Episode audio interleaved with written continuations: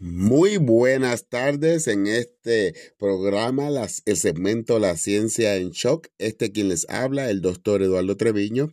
Estamos para este segmento en el día de hoy. Queremos traerle el tema con relación a los desórdenes neurológicos post-infección del COVID es decir, todos aquellos desórdenes neurológicos que se han estado eh, observando luego de esto de la pandemia debido al virus del COVID.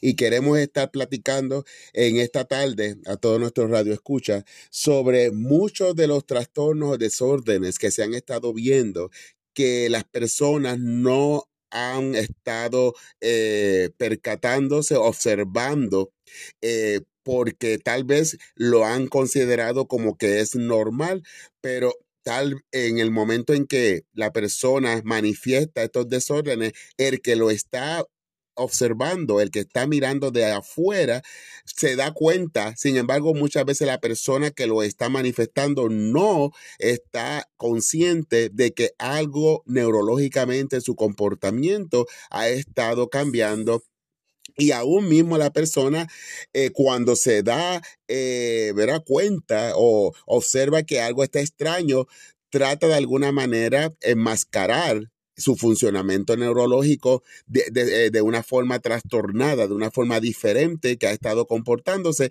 Tal vez lo pone con relación al falta de descanso, tal vez lo trasciende al estrés, tal vez lo trasciende a alguna situación que es leve, pero de alguna manera u otra lo justificamos con esa parte de nuestra actividad diaria y en este programa lo que queremos es traer la claridad que muchas de las situaciones que podemos estar manifestando neurológicamente diferente antes del COVID a lo que actualmente estamos, eh, eh, cómo trabajamos, cómo nos estamos comportando, eh, cómo nos estamos moviendo en el quehacer diario, muchas cosas pueden haber estado variando en nuestra manera de conducirnos, que de alguna u otra manera puede estar afectando nuestras relaciones humanas, aún mucho es el trabajo, el descanso, mucho puede estar afectando la memoria y al parecer es algo que es leve o algo que no hay que eh, ponerle mucha atención, pero queremos acentuar en este programa que se han encontrado muchos cambios en nuestro comportamiento neurológico y en la parte de, de que cómo podemos estar recibiendo los estímulos para poder eh, actuar en el diario vivir, porque eh, la infección del COVID según muchos estudios, ha dejado este tipo de complicaciones en nuestro funcionamiento cerebral. Y vamos a comenzar en este programa, pues hablando sobre las complicaciones neurológicas que han estado manifestándose, que han sido descubiertos que son a causa de la post-infección del COVID. No es que usted le va a, ahora a entregar toda la culpa a las cosas que usted ya a lo mejor, como decimos, despistado, ¿verdad? De que uno eh, es, ligero en pensar o, ligero en, eh, prestar atención,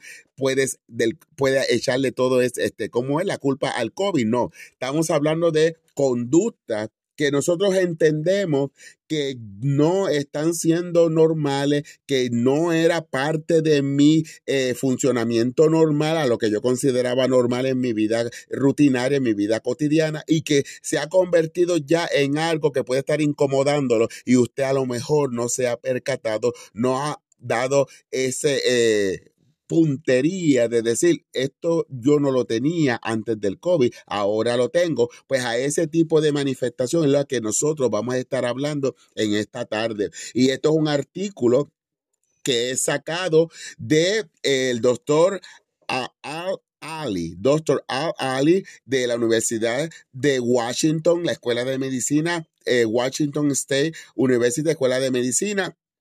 Y eso es, este artículo habla sobre las complicaciones neurológicas que se han estado manifestando o encontrando en los pacientes luego de la infección del COVID.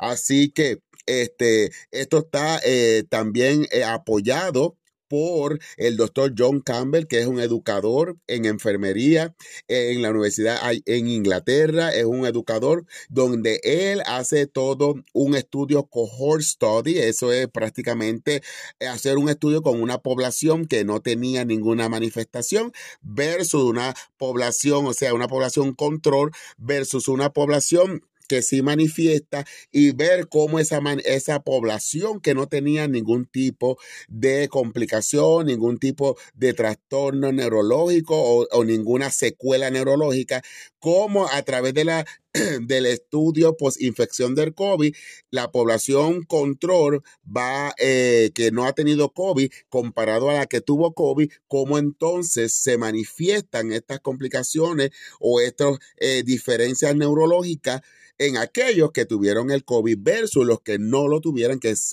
en este caso la población control. Eso es lo que sería en elementalmente un estudio cohort, ¿verdad? Que es un estudio donde un población que, ha sido infectada versus una población que no ha sido infectada, se estudia longitudinalmente, o sea, horizontalmente a través de varios eh, tiempos, un tiempo determinado, se estudia cómo va variado, va a, la variación en la manifestación de la enfermedad de esta población que fue infectada, en este caso, una manifestación neurológica, de un cambio neurológico.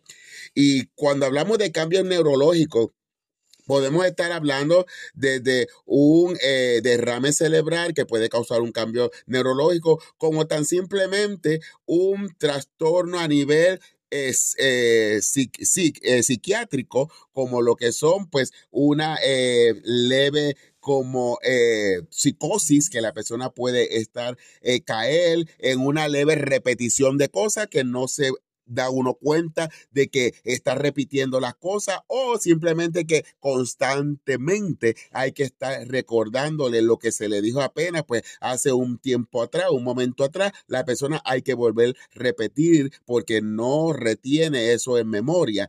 O sea que podemos estar hablando de cosas extremistas como hablábamos sobre un problema, como le dicen, un tía un asunto, ¿verdad? Isquémico cerebral, que pues ya es algo patológico y franco, como algo que puede ser de manera emocional, psicológica o hasta psiquiátrica, como hablábamos, este, algo, manifestación de una manera, este, se, psicótica, de una manera este, que estrésica, que la persona constantemente esté manifestando un estrés por cosas que son simples, de una manera hasta depresiva por cosas que pasaron hace mucho tiempo y la persona no ha podido ser liberada.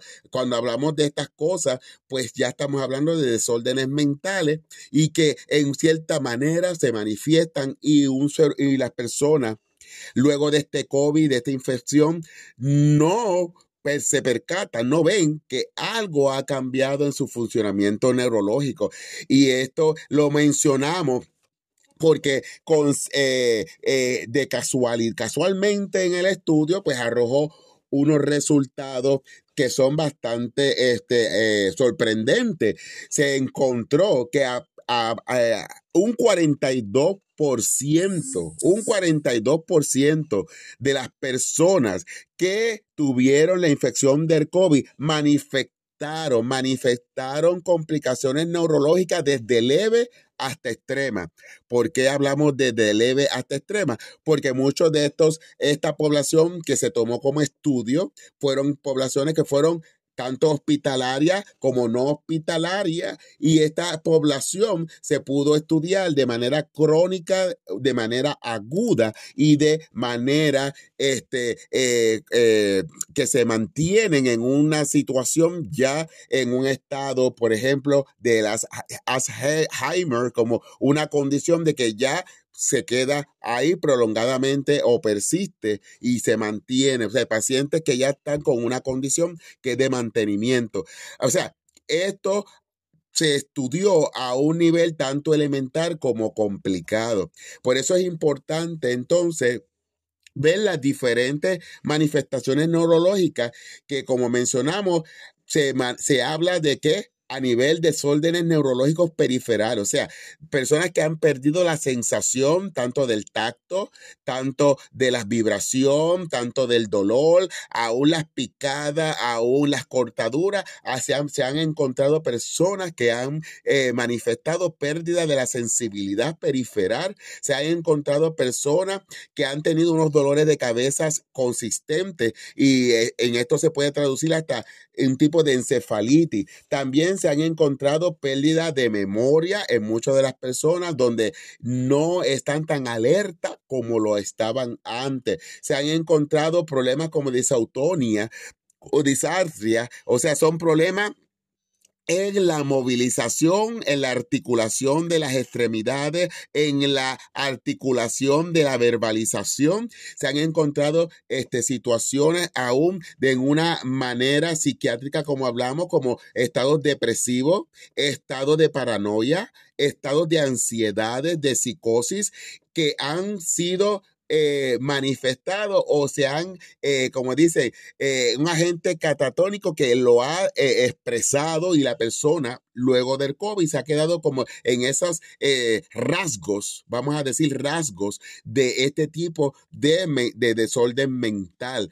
Este, esto es bien importante, mi querido radio oyente, ver, observar que la enfermedad del COVID no se quedó en el 2020 y que ya la, con la vacuna, como muchos se manifiestan, ahí se quedó. Esto lo estamos trayendo porque hay una secuela, que es más bien lo que el estudio quiere traer y lo que quiere manifestar y, y darle una alarma a los médicos y a toda la población de salud, que hay una forma que hay que tratar al paciente con más detalle porque la enfermedad del COVID dejó unos de, eh, unas especificaciones neurológicas que no eran antes tan manifestadas como ahora pueden estar siendo manifestadas y que muchas veces se están pasando desenterada, desenterado. O sea, en el examen clínico, en el historial clínico, no se le está poniendo atención y esto hay que tenerlo en cuenta porque esto puede, mire, traer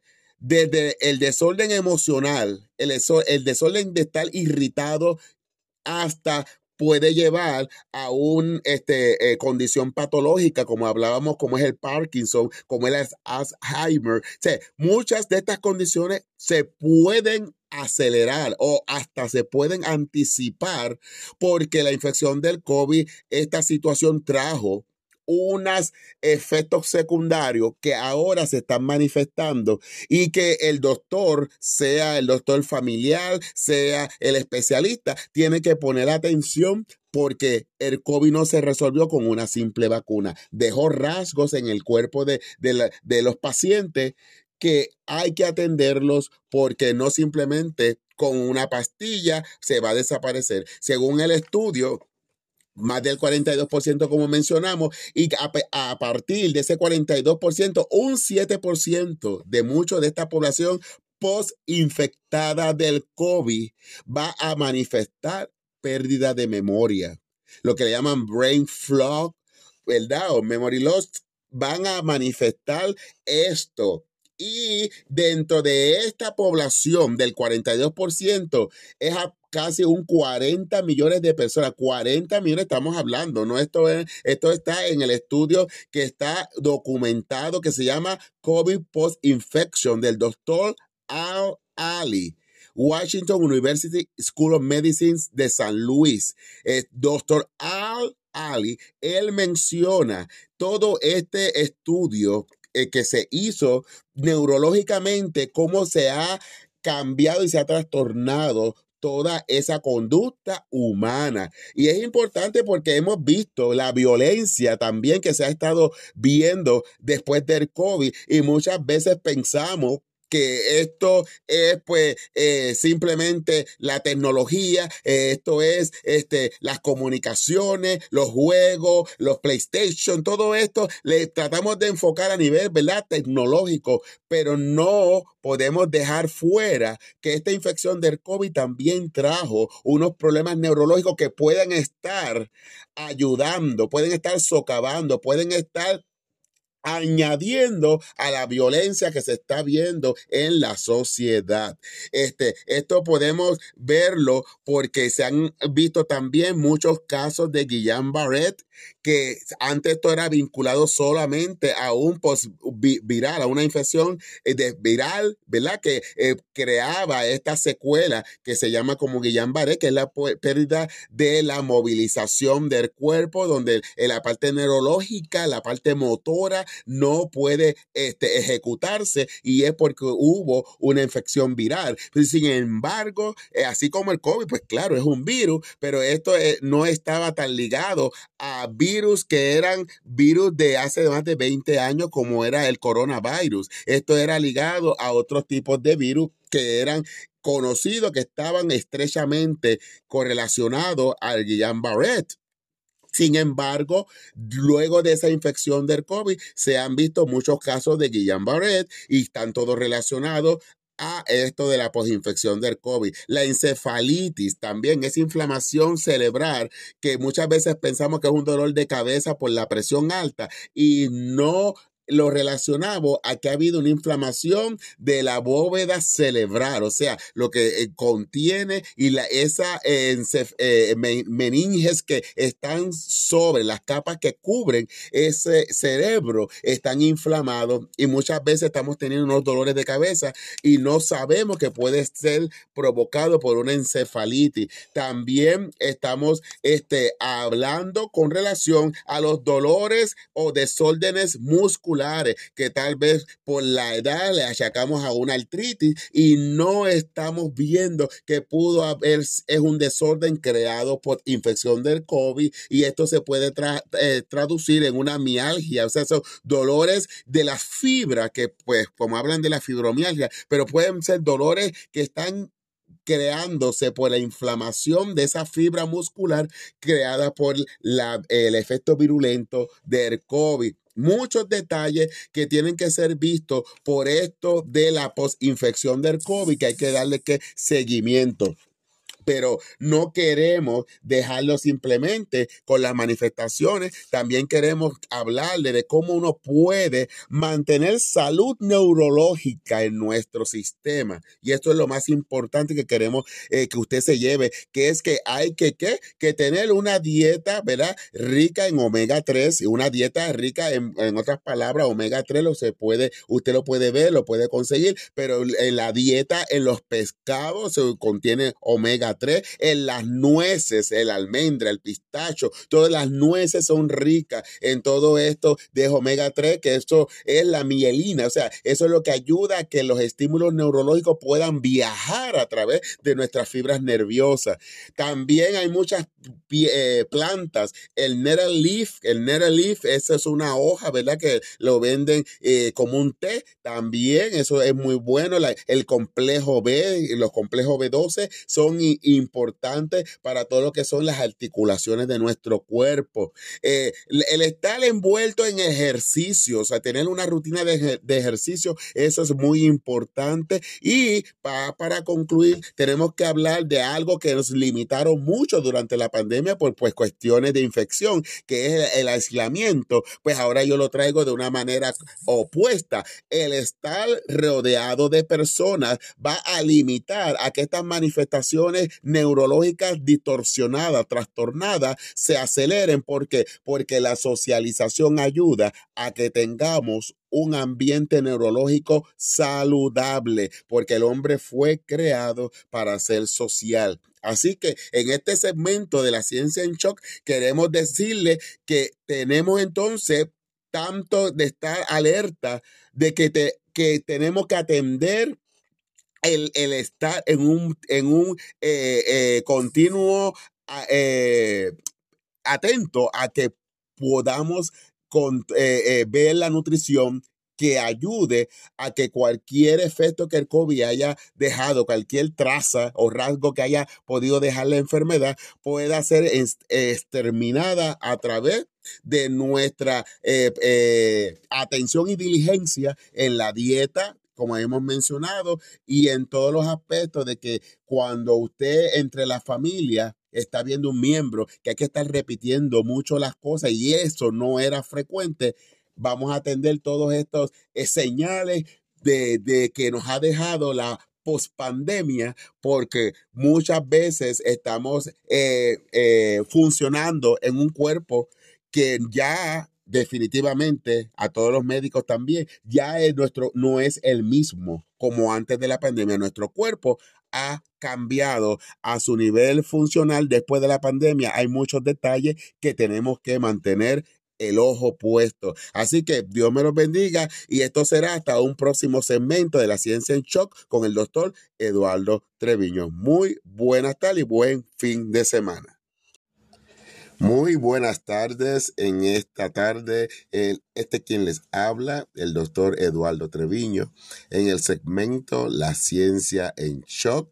Como siempre, todas las tardes de los viernes, a partir de las tres y media, estamos trayendo tema interesante con relación a la salud y cómo podemos atacar condiciones que nos han estado afectando por mucho tiempo y hemos tratado a veces muchos medicamentos y no hemos visto resultados. Y a veces no estamos eh, en el conocimiento y no sabemos lo que generó o la raíz del problema. Y la mayoría de las veces estamos trabajando con las cosas aliadas al problema, pero no estamos atacando directamente al problema. En esta tarde queremos estar hablando sobre el dolor de cabeza. Y ustedes dirán, doctor, y, ese, ese tema, el dolor de cabeza, porque hasta en la familia cualquier situación crea un dolor de cabeza y no tiene que ser una condición de enfermedad. Exactamente. Eso también vamos a estar nosotros incluyendo en este tema, porque la cabeza no es para que nos esté doliendo, la cabeza es para pensar, para que todas nuestras funciones neurológicas se lleven a cabo y que para que podamos entonces tener pensamientos saludables y pensamientos felices. Y muchas veces condiciones que tienen que ver con dolores de cabeza por X o otra razón, están molestando nuestra atención, nuestro enfoque, el estar alerta. Hay muchas situaciones que evitan y obstaculizan el que tengamos un, un buen funcionamiento y por eso vamos a estar hoy hablando sobre los dolores de cabeza y no todo, todos los dolores de cabeza son iguales. Eh, hay diferentes situaciones, pero eh, de una manera bien eh, especial la mayoría de las condiciones médicas y toda la sintomatología, esos señales, esos síntomas que llegan a nuestra vida cuando estamos desarrollando algún tipo de situación sea aguda o sea crónica, sea viral o muchas veces bacterial, sea por inflamación o irritación, muchas veces se eh, la primera alarma es un dolor de cabeza. Y es porque es ahí donde se generan los circuitos nerviosos y es ahí donde comenzamos a detectar todo lo que puede estar provocando esa incomodidad o esa irritabilidad en nuestra vida, en, nuestra, en nuestro cuerpo. Pero eh, los dolores de cabeza son diferentes. Hay dolor de cabeza tensional, hay dolores de cabeza que pueden ser eh, persistente o, en inglés se le conocen como cluster. Hay dolores de cabeza que pueden ser a nivel crónico o a nivel de eh, um, neurológicamente por situaciones de espalda esqueletomusculares, lo que quiero decir. Hay dolores de cabeza que puede ser asimismo a nivel occipital porque hay tensión en esa área occipital. O sea, hay dolores de cabeza que se provocan hasta porque usted tiene una inflamación en una uña. Todo esto puede provocar un dolor de cabeza y hasta estacionario. ¿Y qué es eso de estacionario, doctor? Bueno, lo que estamos aquí, los que vivimos en Cleveland, pasando ahora mismo dolores de cabeza porque cambió las condiciones del tiempo. Ya estamos en los grados de los 35, 40 y hay personas que desarrollan alergias, hay personas que desarrollan diferentes tipos de congestión y esta congestión le provoca un dolor de cabeza, lo que se le llama el seasonal eh, allergy. Esos son dolores de cabeza provocados por alergias estacionarias, por el cambio de temperatura. Y finalmente, lo que todo el mundo siempre conoce, que es cuando llega a la cronicidad, o sea, a la parte grave de un dolor de cabeza, que es un dolor de cabeza migrañoso. O sea, migraine, ese dolor de cabeza que causa que las personas tengan que eh, estar ocultos y encerrados en lugar oscuro, porque hasta la luz les afecta y crean hasta problemas que pueden simular infarto muchas veces o derrames cerebrales pueden ser simulados, eh, mejor dicho, y ese dolor de cabeza que simula ese derrame y esa tensión eh, eh, de la presión arterial, pues puede simular condiciones cardíacas, pero es simplemente precipitado por un dolor de cabeza que ya llegó al estado de migraña. Pero para todo esto, pues tenemos que estar describiéndolos cada uno, ¿verdad? El dolor de cabeza más elemental, que siempre es el más frecuente, pues es el tensional. Cuando hablamos de dolor de cabeza tensional ocurre mayormente al final del día.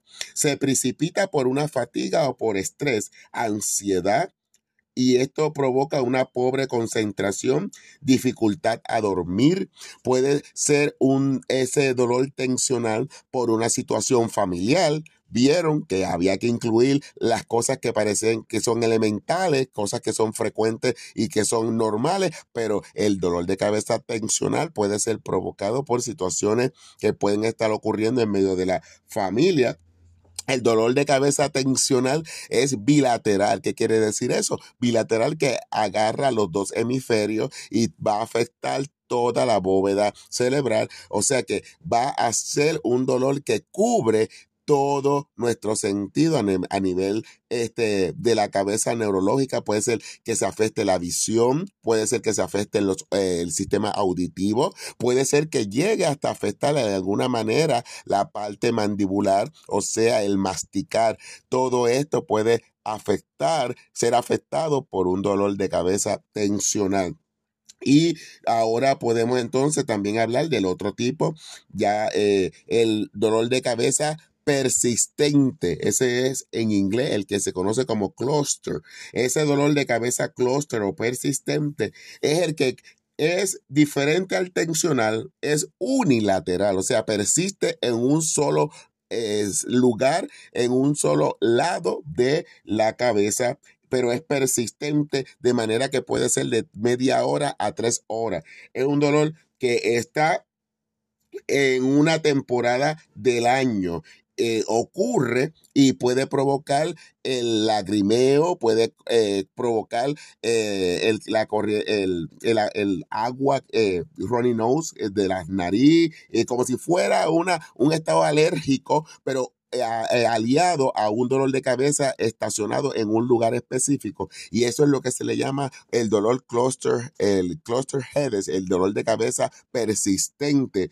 Y puede ser tan intenso que puede simular un dolor de cabeza de migraña, migrañoso, y pero no lo es, ya que es simplemente eh, localizado, lo que quiero decir, es un dolor de cabeza localizado y tiene tiempo, mayormente el género masculino, nosotros los varones, ese es el dolor que casi siempre se precipita y de media hora a tres horas en los varones. Ahora, vamos entonces a ver cómo el dolor de cabeza de migraña se diferencia. Bueno, tenemos el dolor de cabeza de migraña, hay que diferenciarlo del persistente, porque el de migraña, al igual que el, el clúster persistente, es unilateral, es pulsante, es moderado, varía de intensidad. Ahí es donde está la diferencia. El dolor cluster es simple la,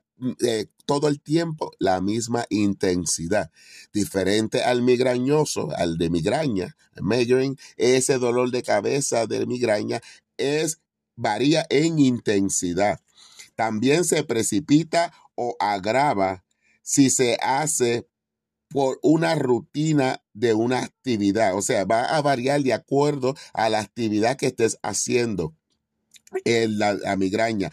Diferente al persistente, al clúster, el de migraña te puede provocar náusea, vómito, hay sensibilidad a los ruidos. Se, eh, también se alivia al dormir o en la oscuridad diferente al clúster que todo el tiempo va a ser el mismo. No importa si usted se tapa los ojos, no importa si usted se encierra en un cuarto, el dolor clúster, el persistente, va a estar ahí este, todo el tiempo.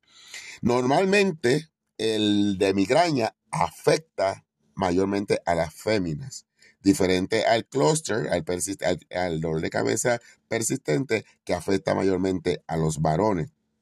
El, el, dolor de cabeza de migraña está muy ligado a cambios vasculares. Esto quiere decir arterias, vasos sanguíneos y a la alimentación debido a, a los niveles que cambian hormonales. La alimentación también está ligado a la, al dolor de cabeza migrañoso, como los cambios hormonales y los cambios eh, neuroestimulares como serotonina y, dopamina, que son las que controlan junto con la GABA el sistema neurológico, pues también hay una hay un vínculo entre la migraña y estas eh, eh, sustancias químicas o sustancias hormonales que, que controlan el sistema neurológico.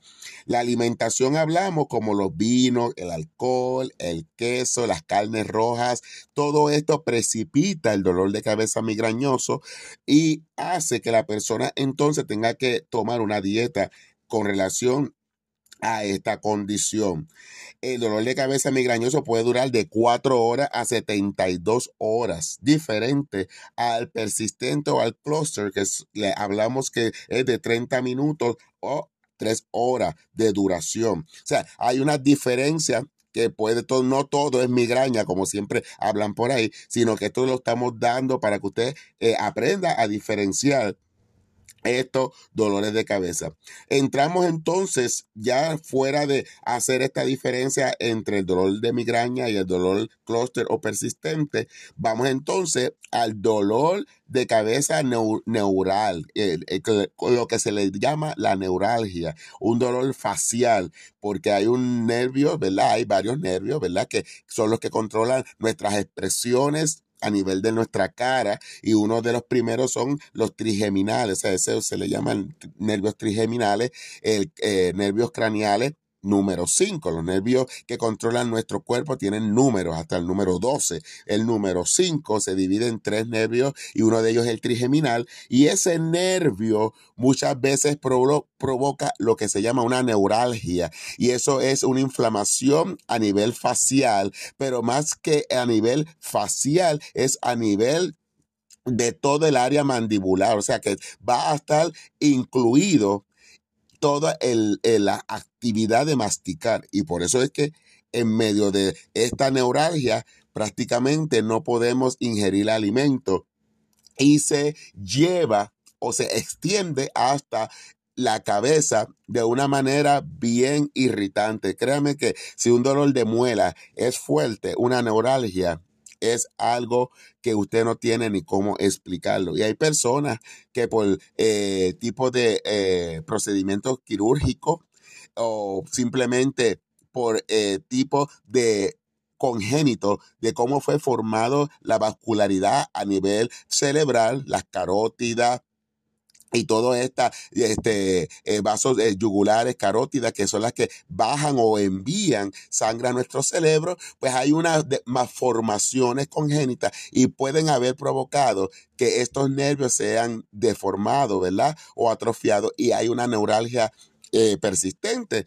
Y esto es bien triste, pero queremos decirle que todos estos dolores de cabeza que hemos estado descritos pueden ser aliviados hasta de una manera, sabemos que hay una manera eh, por medicamento. Si usted quiere saber un poquito más, pues puede mandar texto al 423-504-0126 y ahí uno puede hablar con cada persona de una manera más directa, pero en esta forma pública, pues uno no puede entrar en parte de dosificación y farmacología porque sería muy general y sería irresponsable hacerlo. Pero sí les puedo decir que hay unos métodos que son naturales que usted puede aliviar y hay muchos de ellos cuando son elementales, dolores de cabeza elementales, ¿verdad? Vamos a hablar, cuando habla de elementales, pues como estos dolores estacionarios por el cambio de temperatura, usted puede hacer un, un control o un tratamiento de ellos,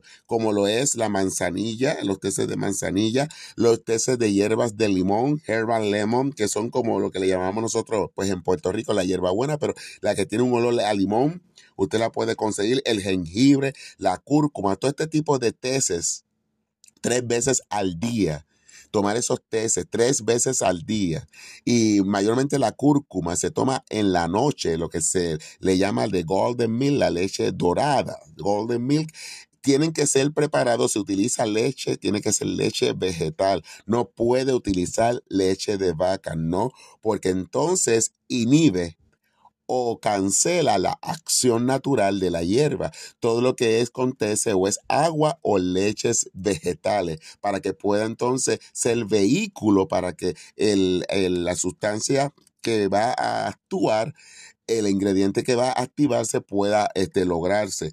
Así que esto como le mencioné, la manzanilla, el jengibre, la cúrcuma, este, diferentes tipos de este, anti irritantes como es el comer el pepinillo, la manzana verde, todo este tipo de alimento natural cambia todo el sistema de una manera que podamos manipular en cierta manera, controlar y tratar eh, esta condición que no sea ella la que controle nuestra vida. Esto es lo que hemos estado hablando hoy este, con relación a los dolores de cabeza, ya que sabemos que hay muchos dolores que son pues secundarios a virus, hay eh, fiebres, hay dolores que son pues ya unas condiciones más eh, críticas como son tumores y cosas que son ya un poquito de condiciones más complicadas que llevan unos tratamientos y unos protocolos más específicos.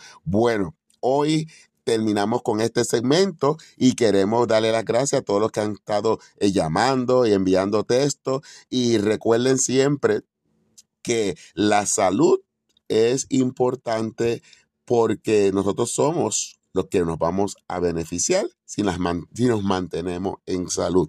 Así que Dios me los bendiga y que tengan un buen fin de semana. Muy buenas tardes. En esta tarde, el, este quien les habla, el doctor Eduardo Treviño, en el segmento La ciencia en shock. Como siempre, todas las tardes de los viernes, a partir de las tres y media, estamos trayendo temas interesantes con relación a la salud y cómo podemos atacar condiciones que nos han estado afectando por mucho tiempo y hemos tratado a veces muchos medicamentos y no hemos visto resultados. Y a veces no estamos eh, en el conocimiento y no sabemos lo que generó o la raíz del problema. Y la mayoría de las veces estamos trabajando con las cosas aliadas al problema, pero no estamos atacando directamente al problema. En esta tarde queremos estar hablando sobre el dolor de cabeza. Y ustedes dirán, doctor, y, ese, ese tema, el dolor de cabeza, porque hasta en la familia cualquier situación crea un dolor de cabeza y no tiene que ser una condición de enfermedad. Exactamente. Eso también vamos a estar nosotros incluyendo en este tema, porque la cabeza no es para que nos esté doliendo, la cabeza es para pensar, para que todas nuestras funciones neurológicas se lleven a cabo y que para que podamos entonces tener pensamientos saludables y pensamientos felices. Y muchas veces condiciones que tienen que ver con dolores de cabeza por X o otra razón, están molestando nuestra atención, nuestro enfoque, el estar alerta. Hay muchas situaciones que evitan y obstaculizan el que tengamos un, un buen funcionamiento y por eso vamos a estar hoy hablando sobre los dolores de cabeza y no todo, todos los dolores de cabeza son iguales. Eh, hay diferentes situaciones, pero eh, de una manera bien eh, especial la mayoría de las condiciones médicas y toda la sintomatología, esos señales, esos síntomas que llegan a nuestra vida cuando estamos desarrollando algún tipo de situación sea aguda o sea crónica, sea viral o muchas veces bacterial, sea por inflamación o irritación, muchas veces se eh, la primera alarma es un dolor de cabeza. Y es porque es ahí donde se generan los circuitos nerviosos y es ahí donde comenzamos a detectar todo lo que puede estar provocando esa incomodidad o esa irritabilidad en nuestra vida, en, nuestra, en nuestro cuerpo. Pero eh, los dolores de cabeza son diferentes. Hay dolor de cabeza tensional, hay dolores de cabeza que pueden ser eh, persistentes o, en inglés se le conocen como cluster. Hay dolores de cabeza que pueden ser a nivel crónico o a nivel de eh, um, neurológicamente por situaciones de espalda, esqueletomusculares, lo que quiero decir. Hay dolores de cabeza que puede ser asimismo a nivel occipital porque hay tensión en esa área occipital. O sea, hay dolores de cabeza que se provocan hasta porque usted tiene una inflamación en una uña. Todo esto puede provocar un dolor de cabeza y hasta estacionario. ¿Y qué es eso de estacionario, doctor? Bueno, lo que estamos aquí, los que vivimos en Cleveland, pasando ahora mismo dolores de cabeza porque cambió las condiciones del tiempo. Ya estamos en los grados de los 35, 40 y hay personas que desarrollan alergias, hay personas que desarrollan diferentes tipos de congestión y esta congestión le provoca un dolor de cabeza, lo que se le llama el seasonal eh, allergy. Esos son dolores de cabeza provocados por alergias estacionarias por el cambio de temperatura. Y finalmente, lo que todo el mundo siempre conoce, que es cuando llega a la cronicidad, o sea, a la parte grave de un dolor de cabeza, que es un dolor de cabeza migrañoso. O sea, migraine, ese dolor de cabeza que causa que las personas tengan que eh, estar ocultos y encerrados en lugar oscuro, porque hasta la luz les afecta y crean hasta problemas que pueden simular infarto muchas veces o derrames cerebrales pueden ser simulados, eh, mejor dicho, y ese dolor de cabeza que simula ese derrame y esa tensión eh, eh, de la presión arterial, pues puede simular condiciones cardíacas, pero es simplemente precipitado por un dolor de cabeza que ya llegó al estado de migraña. Pero para todo esto, pues tenemos que estar describiéndolos cada uno, ¿verdad? El dolor de cabeza más elemental, que siempre es el más frecuente, pues es el tensional. Cuando hablamos de dolor de cabeza tensional ocurre mayormente al final del día.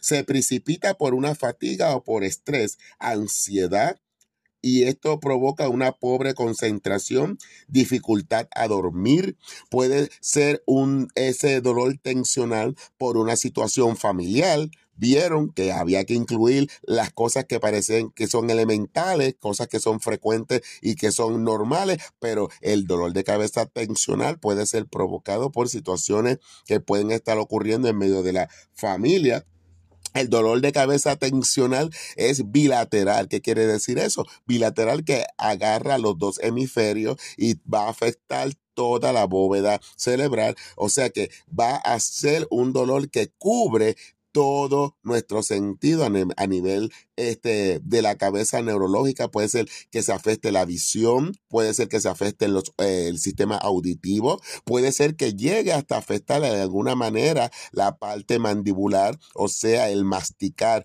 Todo esto puede afectar, ser afectado por un dolor de cabeza tensional.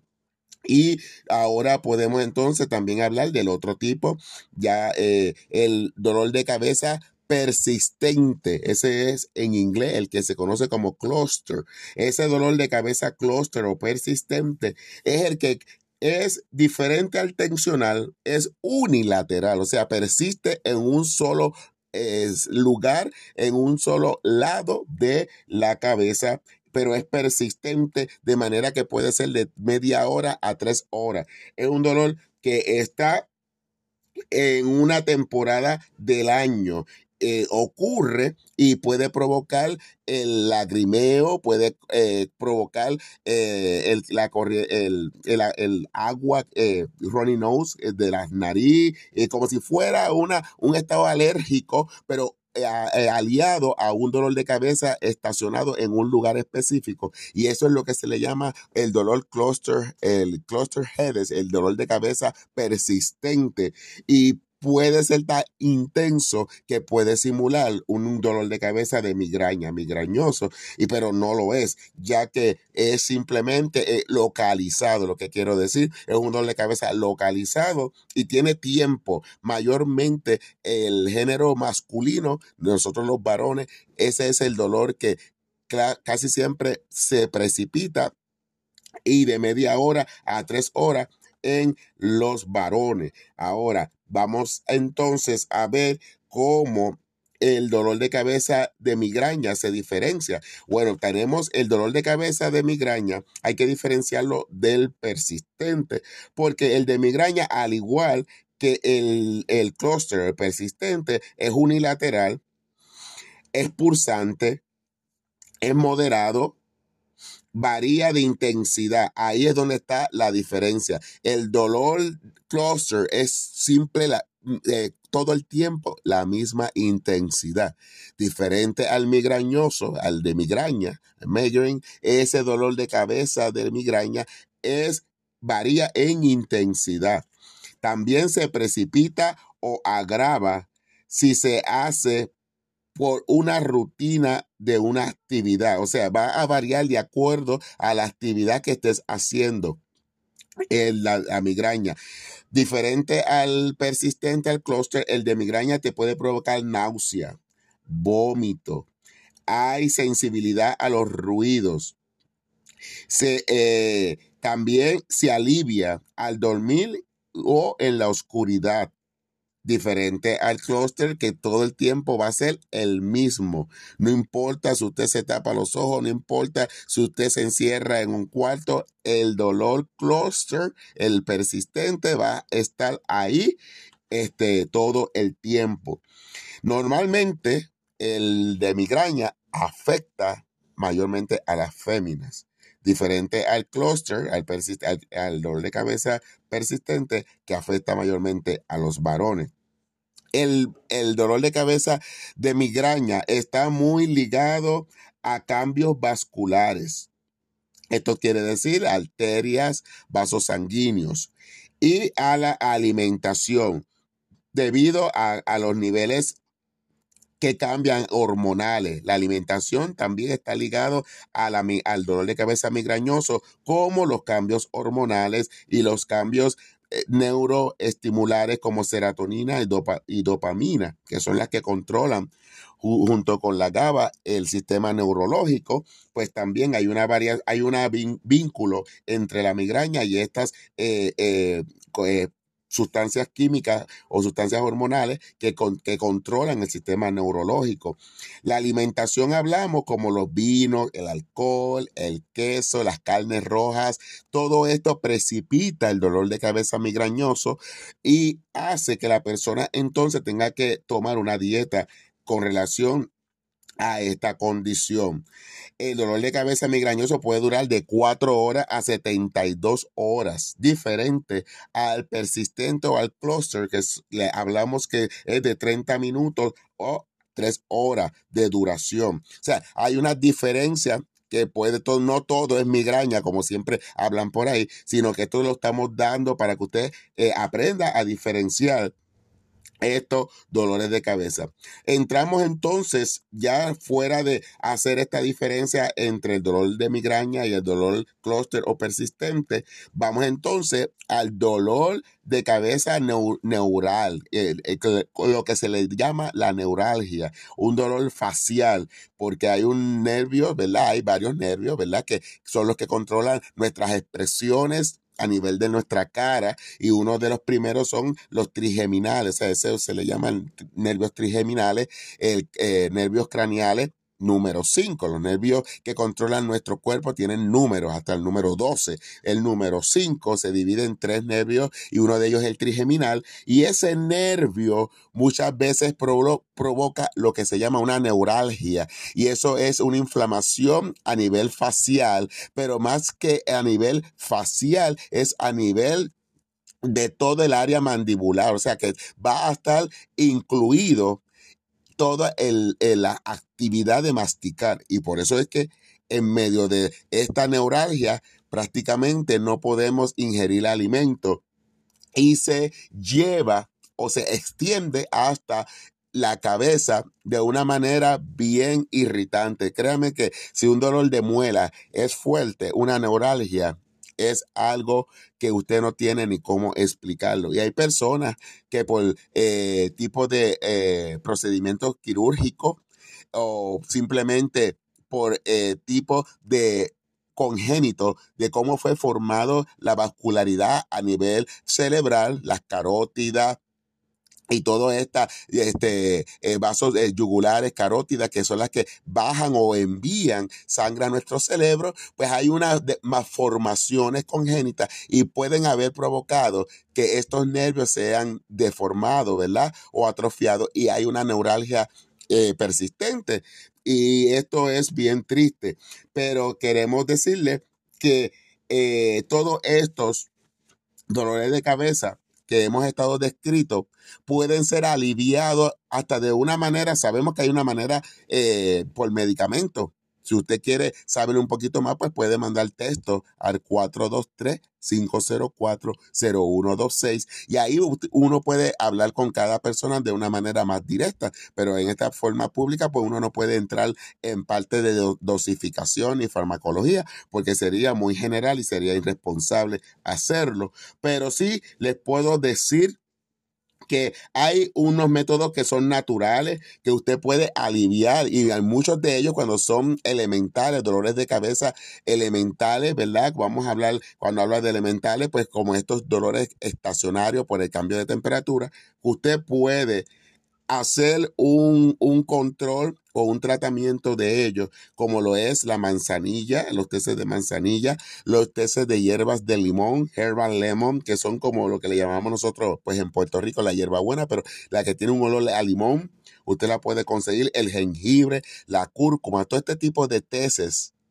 tres veces al día tomar esos teces tres veces al día y mayormente la cúrcuma se toma en la noche, lo que se le llama de golden milk, la leche dorada, golden milk tienen que ser preparados. Si utiliza leche, tiene que ser leche vegetal. No puede utilizar leche de vaca, no, porque entonces inhibe o cancela la acción natural de la hierba. Todo lo que es con o es agua o leches vegetales para que pueda entonces ser vehículo para que el, la sustancia que va a actuar, el ingrediente que va a activarse pueda este, lograrse.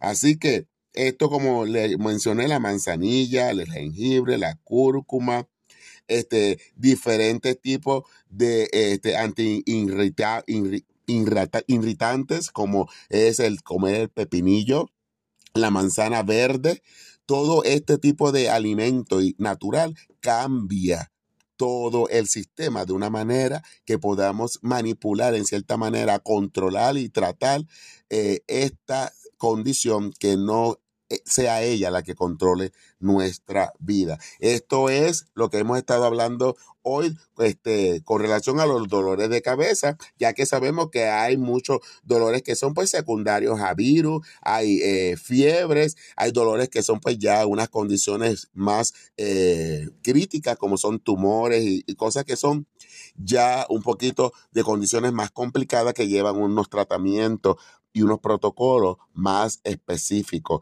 Bueno, hoy terminamos con este segmento y queremos darle las gracias a todos los que han estado eh, llamando y enviando textos y recuerden siempre que la salud es importante porque nosotros somos los que nos vamos a beneficiar si, las si nos mantenemos en salud. Así que Dios me los bendiga y que tengan un buen fin de semana.